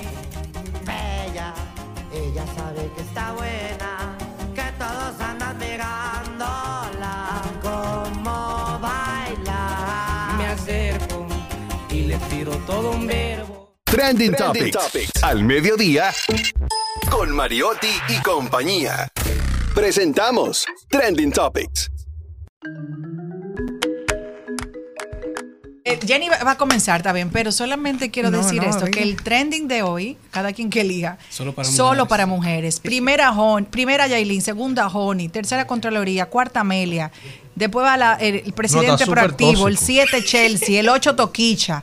Ay, mi madre, dale, Jenny. Una de las, señores, una de las, una de las tendencias que se te olvidó mencionar fue Maluma, que fue entrevistado en el programa El Hormiguero. pero que- ¿y Ma- ¿Y Maluma es mujer? No, pero te cuento, porque ya de saliendo No, yo medio dije- de esa lista, claro, y algo diferente, porque ahí me tienen como el pan nuestro de cada No, pero día. tienes que decirnos porque es que todas esas mujeres son tendencia, Ah, que yo bueno. tengo curiosidad. Ay, mi amor, ¿tú quieres que te lo desglose Sí, aquí? porfa, que no puedo Desmenúzame el chisme. Ok, viene después. Eh, pero ¿qué pasa con él? Primero, dime qué Maluma es tendencia ¿Qué hizo? porque Madonna le dijo que no podía ir a su concierto en el último de, de Medallo en la casa. Entonces dice que él con tres minutos empezó a llorar y dijo, pero ven Madonna, ven. Dice, ok. Dice, te quedas en mi casa y todas las cosas. Ah, bueno, pues está bien. Me convenciste, Fueron. Madonna. Fue. fue ella con su equipo de trabajo. 27 personas en la casa de Maluma. Ya tú sabes. Se le Pero esa casa es sobrecalentó. Se le sobrecalentó la, la planta y se quedó sin luz. Y llamó Mentira. Madonna ya histérica. Madonna llamó histérica a Yo Maluma. sabía lo que era "José eso". Luis, se fue la luz en tu casa. Y dice, ¿En español? llamo- No, mi amor, ni en No. inglés. Ah. Ella saber- Pero no, ella te estoy contando, te estoy haciendo, te estoy haciendo. El cuento te estoy haciendo como lo ¿Qué es contó él en el hormiguero. Entonces dijo que luego de ahí llamó a su asistente, corre, corre, buscaron varias plantas y al final el concierto fue súper chulo, se dio súper bien.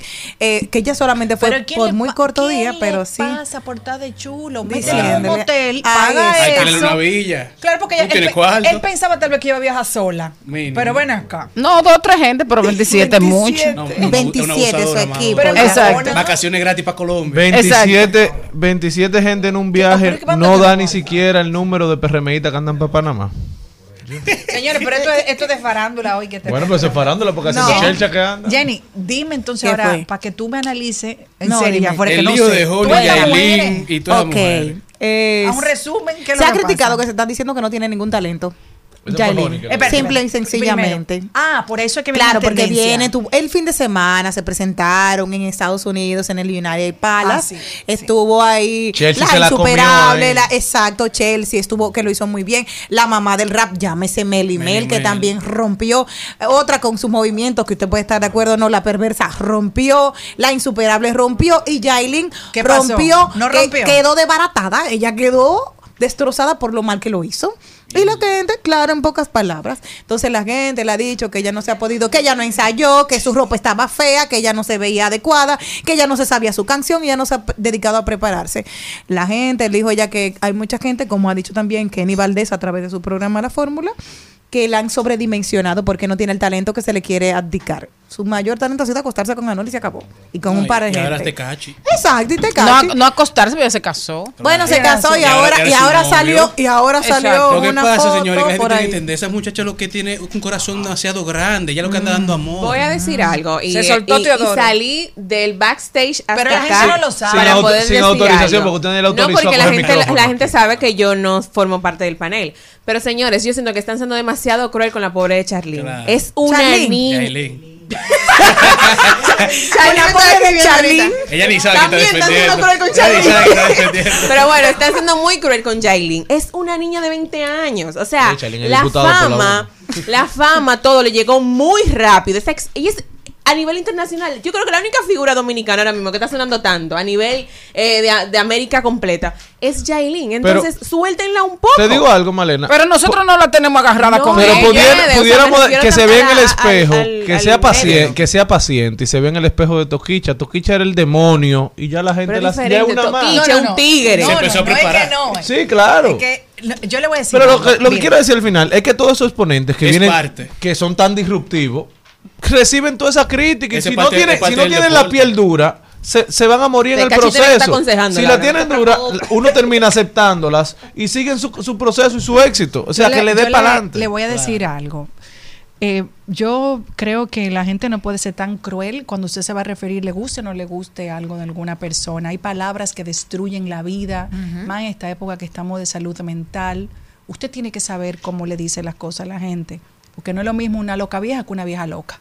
Entonces, yo, por, el, por los años que duré siendo asistente de producción de eventos como el que Maribel fue presidenta y mucha gente con criterio, aprendí algo.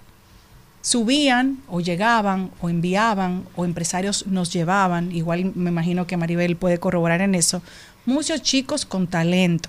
Y hablo de urbano porque como más la gente en su en los últimos años quiere ser como urbano porque es la forma yo diría que más eh, menos cara de tu pegarte, porque tú con un celular haces una canción. Para hacer un merengue, tú no puedes estar con un celular y hacer un merengue porque necesitas más personas y necesitas instrumentos para poder producir un merengue o cualquier otro tipo de música. ¿Qué ocurre? La mayoría surgieron así, de gente que tuvo, algunos tuvieron suerte. ¿Cuál ha sido desde mi punto de vista como asistente de producción de Yailin? Yailin, eh, la siento que tiene mucha gente a su alrededor que tal vez la puede querer, pero la quieren de una manera que tienen que sentarla y decirle, tienes que ponerte a estudiar. Si te vas a dedicar esto, tienes que aprender a bailar, a moverte en un escenario, tienes que olvidarte del pana full, que tu asesor, que tuvo conmigo de los inicios. Cuando yo me corté el pelo, yo lloré, porque era mi pelo natural, pero yo me busco un asesor que me dijo, tienes que llevártelo. Y yo, Dios mío, en serio, tenía mi cabello en la cintura. ¿Por qué? Porque son cambios de imagen que van, por eso son asesores de imagen. No es que mi pana me dijo, córtatelo porque es lo que está en tendencia. No es eso. Entonces tiene que tener gente eh, que la... Ella empezó muy bonita el show porque la gente no habla de que ya comenzó como bien, pero como no sabe manejarse, se quitó todo el ajuar. Un artista, aunque le dé ampolla, aunque le dé lo que sea, no puede desprenderse de todas sus cosas. A los varones le luce un poquito más, pero a las mujeres no. Entonces eso es lo que le falta a ella. Tiene buenas amigas. Por ejemplo, el insuperable, que es una de sus mejores amigas, es una artista, entonces debe de agarrarla y meterla, vamos, vamos a trabajar. J-Lo duró, que lo vi en un reportaje que me lo puso Valentina porque no lo sabía, que ese es su musical favorito, el de los, ¿cómo que se El llama? los Los premios ese. El del Super Bowl. El, El de los Super Super Bowl. Bowl. Seis meses, día y noche, ensayando para esos cuántos minutos? 15. 15. Y esa mujer es una profesional. Ya lo, usted la pone hasta en un cumpleaños de su casa y le hace un show. Y sin embargo, se preparan. Un artista para subir donde sea tiene que prepararse. Wadi estuvo aquí ayer y las mujeres de Mariposa de Acero y los varones se saben eso de memoria. ¿Y qué dijo Waki-? Tienen que prepararse como si fuera el primer día. Entonces, en vez de atacarla, si de verdad la quieren, ¿ella dinero tiene? Porque cuarto, cuarto hay, porque cualquier cadenita de esa, que agarre una de esas cadenitas y la venda y se, y se contrate todos los buenos profesionales que hay aquí, que han, que han prendido y que han puesto a todo el mundo a la para, como, como todito eso. Así no es que ellos hablan de que de la para, de que qué sé yo qué, pero porque se meten en disciplina, se ponen a estudiar. Ok, yo voy a bailar, ¿qué es lo que tengo que aprender? Voy a cantar, ¿qué es lo que tengo que hacer? La peluca, si no la puedo llevar, quítenle esa peluca, no es sirenita. ¿Cuál es el afán de tener unas pelucas que lleguen al piso? Todas estas mujeres igualitas, como que son made in China, toditas igualitas, con el mismo color de peluca, con el mismo color de ropa, con el mismo que yo quién. Sea diferente. Saque su estilo diferente. hay un beef. no es y para mí ella sí tiene talento, porque si no tuviera talento no tuviera el mundo entero hablando de ella y él y como dijo uno de los comentaristas lo suben en el gordo y la flaca la suben todos los días porque es la que le genera view, entonces algún talento tiene. Que no sea el que usted quiere ver, es verdad, ella podría hacer más. Entonces, esa es mi humilde recomendación como asistente de producción que tuve durante varios años de estos presidentes de Acroarte y de, y de, y de toda la gente y de los urbanos que trabajé desde el primer musical que subieron ahí. Si usted llegó a algún sitio, usted tiene talento, el problema es que tiene que tener disciplina y prepararse. Póngase, si usted va a bailar, métase a bailar con el, quién es el mejor coreógrafo de este país. Este país está lleno de gente que son duras en coreografía. Es más, hasta por intercambio se lo harían. Para decir, la transformé, porque hay gente que no necesita ese dinero. Pero Nos fuimos viral. no sé, pero Ay, fue como un desahogo en este tema tanta de salud mental que hablan. Si lamentablemente Dios lo libre, esa niña le pasa algo, entonces después todo el mundo retractándose. Entonces agárrenla y díganle, "Oh, yo no tengo ninguna cercanía con ella. Si la tuviera de verdad, hasta yo voy y le pido el favor a René que la ayuda, que le prepare un show. Me va a decir tres cosas, porque René es muy René- disciplinado. René lo que te en Telemicro, sí, el René telemicro, es verdad, René lo que te, pero, pero ah, usted tiene que aportar a la sociedad. Y la mejor forma de aportar no es desbaratando a la gente. De un granito de arena, de algo de lo que Dios le dio, del talento que usted tiene, délo y compártelo. Porque así es que usted puede cambiar el mundo. No el presidente solamente que va a venir a cambiar este país. No hay cosa peor que un dominicano desbaratando a otro dominicano.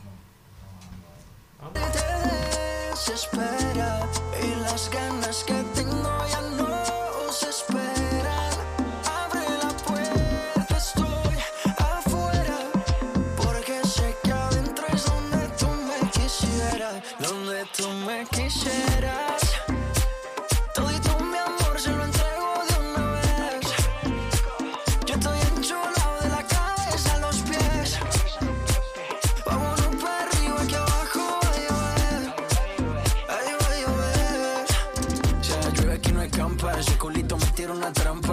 te noto seca la garganta. Date un mezcalito de su mami que te encanta. Montate al trineo, baby, que llegó tu santa. Nuestro cumpleaños, pero soplame la vela.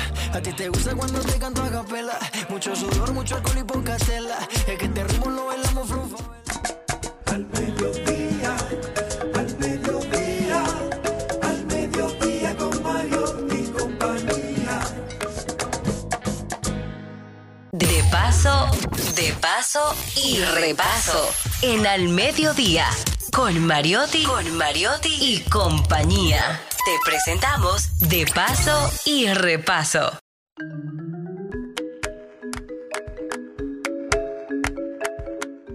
Y ahora con nosotros Maribel Contreras con su Eso. segmento de paso y repaso. ¿A quién tenemos hoy, Mario? Una, una, una presentación para una presentadora. bueno, tenemos eh, de complicadita, invitado, de invitado querido Ramón Santana, productor y director teatral, quien eh, me envió una, un, una hermosa cartel anunciando una, una obra que inicia precisamente, eh, creo que es este fin de semana o es el otro, Ramón. Oh, se- Ramón, bienvenido, ¿cómo estás? Gracias, Maribel, gracias, gracias, Maribel. Una querida amiga, colega también en la universidad. Así que siempre, y que siempre nos recibe, siempre. Cada vez que tengo un espectáculo, eh, siempre me di, siempre me, me, me recibes en tu programa, así que siempre estoy muy contento de compartir contigo. Eh. Qué rico. Háblame de, de, de terror. ¿Qué es terror? No sé, porque yo, como estamos en estos días hablando de Luis Díaz, pensé en Luis Díaz, pero luego pienso, ah, no, me dio como pánico. ¿De qué que se trata la obra?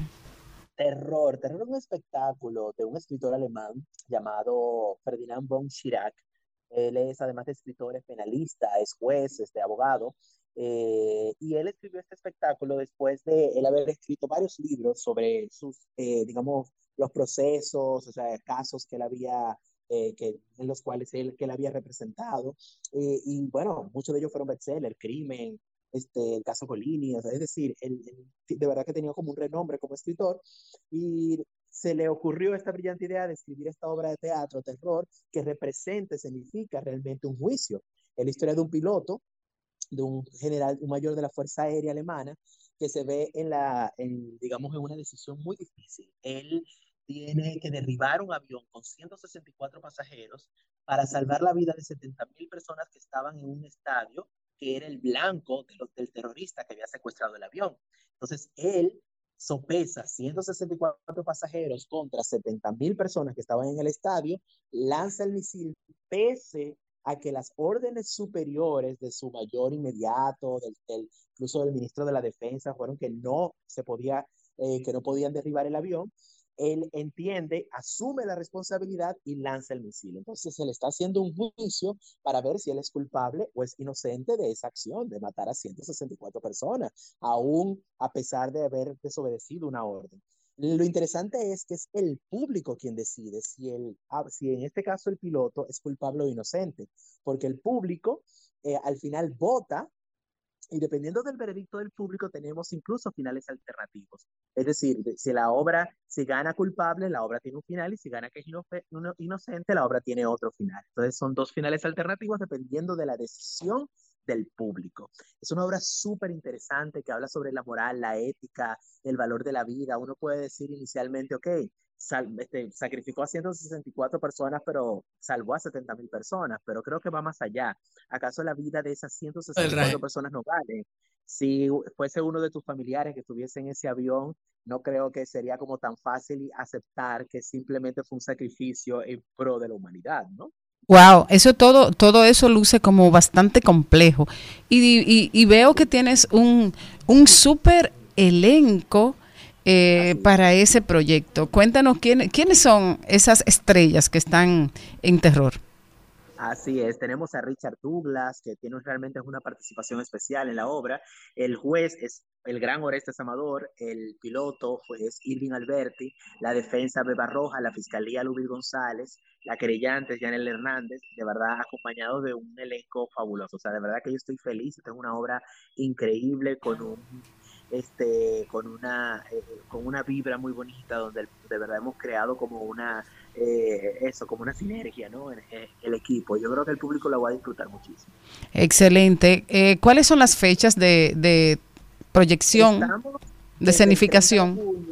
Exacto, vamos a estar desde el 30 de junio hasta el 9 de julio, dos fines de semana en la sala Ravelo del Teatro Nacional, pero señores, ya viernes estamos soldados y del sábado quedan literalmente cuatro boletas.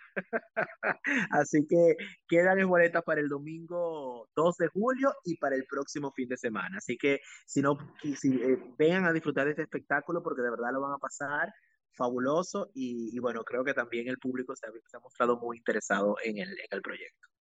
Además, eh, también interesado porque tú has dicho también de que el, el, el público va a participar en la obra, o sea, todos van a ser actores.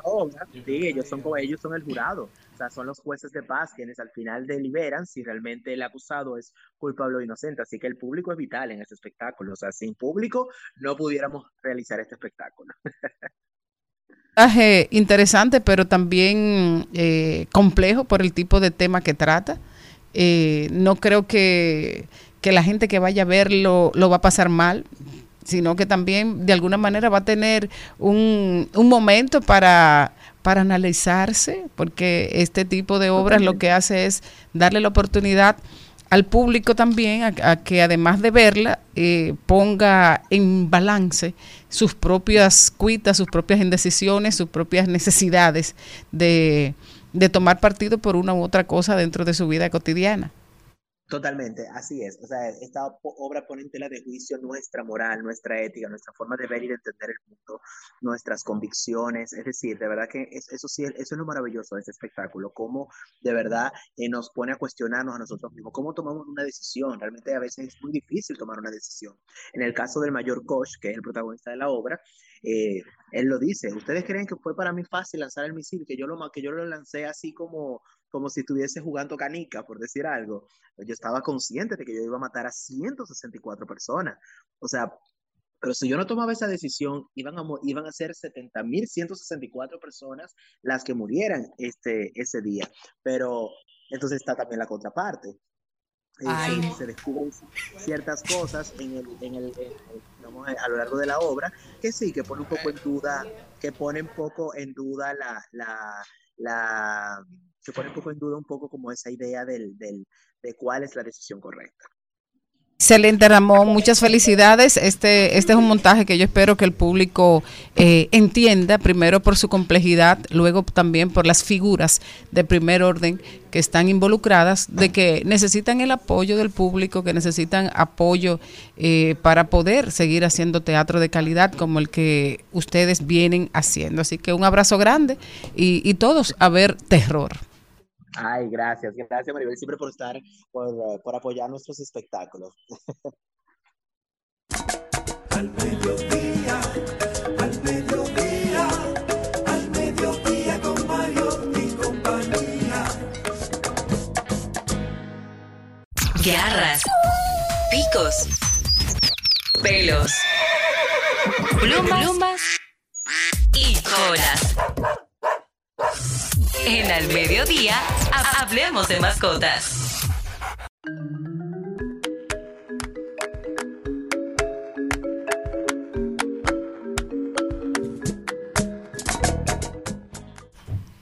Bueno, y ahora entramos con nuestro experto en mascotas, Ramón Molina, que nos tenía abandonado por aquí, pero nada. Al- algún perro estará criando, ¿eh? bueno. Ramón, ¿cómo estás? Feliz de tenerte por aquí. O una jauría, porque Una él no es de uno jauría. solo, ¿no? No, lo dije en femenino porque ahorita me acusaban. Sí, sí, sí. Y se, y se puede malinterpretar el término. No debería, porque nunca debería llamarse una, una persona así. Entonces, perra es Bueno, una por- perrita, por un animal. Mantener el respeto a los cuadrúpedos, yo creo que no se le debe llamar a una persona así. Por respeto a la persona, sí, a, lo- los cuadrúpedos. A los cuadrúpedos. Yo espero que me entiendan. Lo entendemos bastante. Hoy tenemos a mí que no me gustaban los, perdón, Jenny, los perros yo amo y defiendo a mi luna. Me consta. Una locura esa perrita. Incluso ujú. la malcría. No, ya yo no te dije a ti que ya sé como tú dices que no, pero ya yo caí en ese error. Tuve que, mira, tengo el entrenamiento gratis. Oye, yo le dije, déjamela así. Eso es una cosita, eso no, no, no, no, pero mira, Luna Así es que ella me cae bien. Déjame la necia. Luna da- ya porque sabe que los niños entre más crecen, pues ellos tienen otra- otras actividades, ya no te caen arriba a besos, porque eso es como una etapa. Así que aproveche si su muchachito todavía le da mucho beso y abrazo, aproveche que eso, pa- eso es efímero. El mío me rato. mandó a quitarme la barba. Que Oye. esa barba pica. Pero Luna no, Luna no brinca todito, no da besito, no, no, no, abrazo, una cosita, ay Dios mío. Eso es una maravilla. Tener ¿No un cómprate perro. otro, Celi? No, ya, por lunes es suficiente, ¿para qué más? Claro, después hay, hay- hay pe- Mira, hoy tenemos un tema de cómo hacer la denuncia del maltrato animal. Yo Excelente. tenía, tenía muy, mi preocupación porque vi a través de Instagram un, un video donde ponían a un perro como si fuera un leopardo, que le van tiñendo como unas cositas. Hubo uno que lo vistieron como si fuera un lobo con las paticas negras y el teñido de amarillo. Y tenía esa preocupación de, ¿será esto maltrato animal? Y por eso quería preguntarle a Ramón, ya él vio el, el, video y por eso quería enseñárselo. Mira, lo más eh, el inconveniente mayor que tenemos aquí en nuestro país es que la gente, eh, al estar creando conciencia sobre el maltrato animal y tenencia responsable, pero no conocen que hay una ley que aquí en República Dominicana, la ley 248-12 de que va con el maltrato animal y tenencia responsable, pero la gente no sabe cómo actuar ante, ante hacer una denuncia en nuestro país. Y es muy fácil, gente. Usted se dirige a la fiscalía más cercana que usted tenga y hace denuncia. Trate de llevar las pruebas necesarias para que en la fiscalía pues tomen las medidas eh, del lugar para llevar a cabo su denuncia y completar esa y, y que tomen medidas. Lo primero que se hace es mediar entre el- la persona que está haciendo la acusación y el acusado. Ahora bien, ¿dónde radica el problema? En que la mayoría de las fiscalías no tienen el conocimiento de que, de que hay una ley en República Dominicana de maltrato animal. Y cuando tú vas y pones la denuncia, muchas veces los fiscales se ríen y te dicen, ajá, le dieron un palo a un perro. ¿Y qué usted quiere que yo haga? Te mandan al zoológico. No, de verdad, Pero señores. Molina, si todavía lamentablemente hay hombres que le da vergüenza ir a poner una denuncia porque eh, eh, la gente entiende que es una burla, imagínate a poner una denuncia para un Y perro. no se lo creen que una burla. O sea, un hombre va por una querella y tú vas de destacamento a destacamento y te van mandando de aquí al otro, de aquí al otro, de aquí al otro. Y tú terminas la noche entera, si fue de noche, caminando de destacamento. Imagínate con una mascota. Por eso- Exactamente. Por eso que te digo, ahorita te dicen, Claro. ve al zoológico a ponerla. No, hay que ir a la, a la fiscalía y poner la denuncia y si es, si es posible, y lleve la ley que usted la puede descargar. Pues, eh, O sea, a- llevar la ley a la fiscalía. Sí, porque es que la mayoría no la conocen. ¿Por qué? Porque Desde- nuestro queridísimo pueblo no da a conocer esa ley. Y destituyeron a la persona que estuvo al frente de ahí, de esa dirección, de que era Marilyn Lois, la magistrada Marilyn Lois, que durante mucho tiempo trabajó y se preocupó y que tiene un criadero para las personas que quieran adoptar no, animales. un criadero no, un albergue. Un albergue, un albergue. Bueno, sí, porque Sí. le da comida, los cuida y todo. y que estando Exacto. fuera de, de, de, de- Sigue trabajando. de estar trabajando, sigue trabajando con sus propios recursos. Todo el mundo la conoce. Sí, entonces. Esta es la Rosana Reyes de los perros. Exacto, Pero Marilyn tenemos Lois. que, traer, tenemos que traerle las dos a Rosana y a Marilyn. Entonces, oigan algo también que sucede, que cuando tú pones la denuncia, tú lo quieres hacer de manera anónima. Y en No la puede. fiscalía, no, no es que no se puede, tú lo puedes hacer. Ahora bien, tú trata de eh, empodérate, si ya tuviste el valor de hacer eso, porque ¿a quién estás denunciando por lo regular? A un vecino, Un a un problema. familiar, a alguien cercano a ti. Y como tú no quieres tener problemas con eso, entonces, cuando te dicen, dame el nombre, deme su dirección y deme todo, entonces ahí la gente echa Deja para eso atrás. así. Quiere dejar eso así. Señores, déjenme decirle que no. Déjenme decirle que si nosotros hacemos nuestra denuncia, sobre todo en casos de donde hay niños, nosotros podemos hacer un precedente y que ese niño no pase a ser un, un asesino en serie en futuro. Y ustedes dirán que estoy siendo extremista, pero se ha comprobado que la mayoría de esas personas esquizofrénicas que han cometido barbaries han comenzado maltratando animales. Entonces, vamos a poner un stop a eso, vamos a empoderarnos todos. ¿Por qué? Porque si un país como este, donde vive del turismo, en los países desarrollados, ustedes saben muy bien que el valor que pueda tener una mascota es como un miembro más de la familia. Entonces, si nosotros caemos en, el, en la lengua, en, en el qué dirán de que somos un país que maltratamos animales, ¿ustedes creen que, que el turismo va a crecer? Hasta el turismo puede ser afectado por ser un país que maltrata animales, que no, que no defiende sus mascotas. Entonces, vamos a empoderarnos todos. Yo vivo pidiéndole a ustedes, los jóvenes que están creciendo en el mundo de la política, que están yendo al Congreso, que están yendo a, ¿cómo se llama?, la Cámara de Diputados, incluso hasta el presidente de la República, que por, que por favor nos ayude a seguir difundiendo la ley de protección animal y tenencia responsable. Y que tenemos que recordar el caso de Trufa, que estaba ya en, en la Rómulo Betancourt, que fue exacto, que la denuncia, gracias a un vecino, se supo, se le quitó ese dueño, se dio en adopción y ahora mismo la misma Marilyn Lois, la magistrada, le da seguimiento de cómo ha seguido esa perra. Pero ¿cuáles fueron las consecuencias de eso? Claro. Ese señor, si le da la gana de adquirir otro perro porque no tuvo ningún tipo de consecuencia, Así mismo como estaba esa, puede haber otro mismo en el Lo- Exactamente, como no hay un régimen de consecuencia, pues él también puede otra vez incursionar en el maltrato animal. Entonces, vamos a hacer cumplir la ley, vamos a pedirle a nuestro gobierno que, que trabaje en esa partecita, que nada más no es la ley para los animales, sino para las personas, sino también para nosotros los animales. Me identifico más como un animal que como ciertas personas. Una pregunta, Molina. Si los animales fueran sindicalistas o agentes de DGC, Ay, ¿qué mi fuera? madre. Ay, ¿Cómo ay, fuera? ay, ay, si los animales fueran. Eso depende. Yo ahorita tuve la oportunidad de interactuar con un agente de DGCET muy como educado. un animal. Y fue, hoy, estaba haciendo, era un evento. y ¿Otra él, multa, Selena? No, mi amor, multa. a mí no me ponen multa. Una sola y fue porque doblé en U en la Rómulo Betancourt. No fue porque yo, y yo le dije, ay, perdón, que yo no lo sabía. Y, y le dije, de verdad. Yo a mí me pusieron No una, la no lo vi. Me pusieron una y yo me puse una fo- me hice una foto No, con yo- mi multa, yo- feliz. Es la primera en 41 años. Jenny tiene tres meses Feliz. manejando. el caso es que el agente fue y me dijo, eh, me llevó el- la, la placa, el número que por favor usted puede mencionar a este vehículo en la actividad que estábamos porque estaba para no llevárnoslo con la grúa. Yo me quedé fría y yo, wow, gente, claro que sí, de una vez subí, mire, eh, ¿qué hubiese hecho cualquier otro? Se lo lleva. lleva. Pero si fueran Eso los perros, si fueran sindicalistas o agentes de AME, ¿qué fue? ¿Cómo fueron? Bueno, si los perros fueran eh, agentes de DGCET o AMED, pues, qué sé yo, fueran como más justos a la hora de hacer cumplir las leyes. Ay, no, yo creo que lo- no. ¿Tú sabes qué? ¿Cómo serían? No le harían caso a nadie hasta que venga su dueño. Y también, Sí, ya es el único que pararía. A su dueño sería el único que y pararía. también fueran también un poco más, eh, ¿cómo, cómo te digo? Empáticos. Empáticos. También serían eh, menos, eh, ¿cómo se llama cuando la sangre pesa más que el agua? ¿Cómo, cómo. No, no, no, sino que no, no, no respetaran que tú fueras primo de qué sé yo quién para La ponerte tu multa. Que no importa que tú fueras funcionario. No, fuera, no, no importara que tú fueras funcionario. Si cometiste tu falta, te pusieran tu multa. Si los perros fueran, eso sí yo te lo garantizo.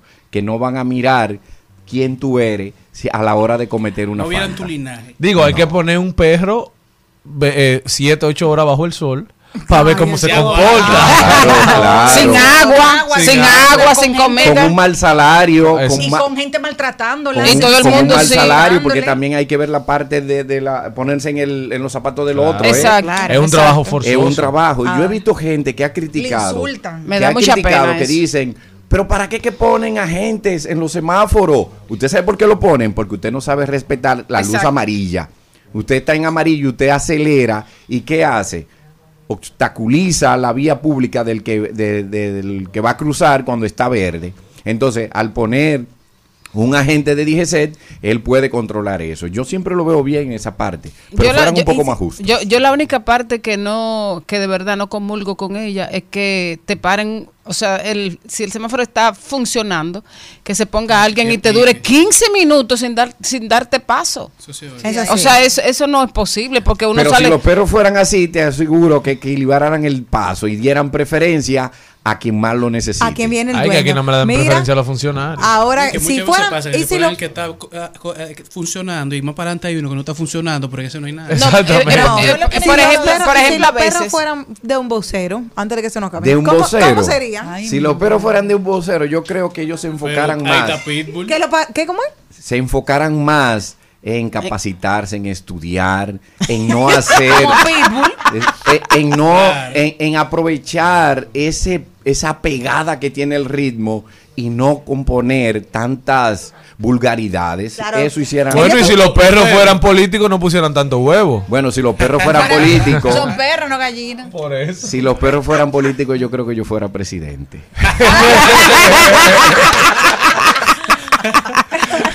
Señores, hasta aquí el programa de hoy. Gracias Ramón Molina con su segmento Hablemos de mascotas que vino a decirnos cómo hacer una denuncia de maltrato animal. Las redes Hasta mañana.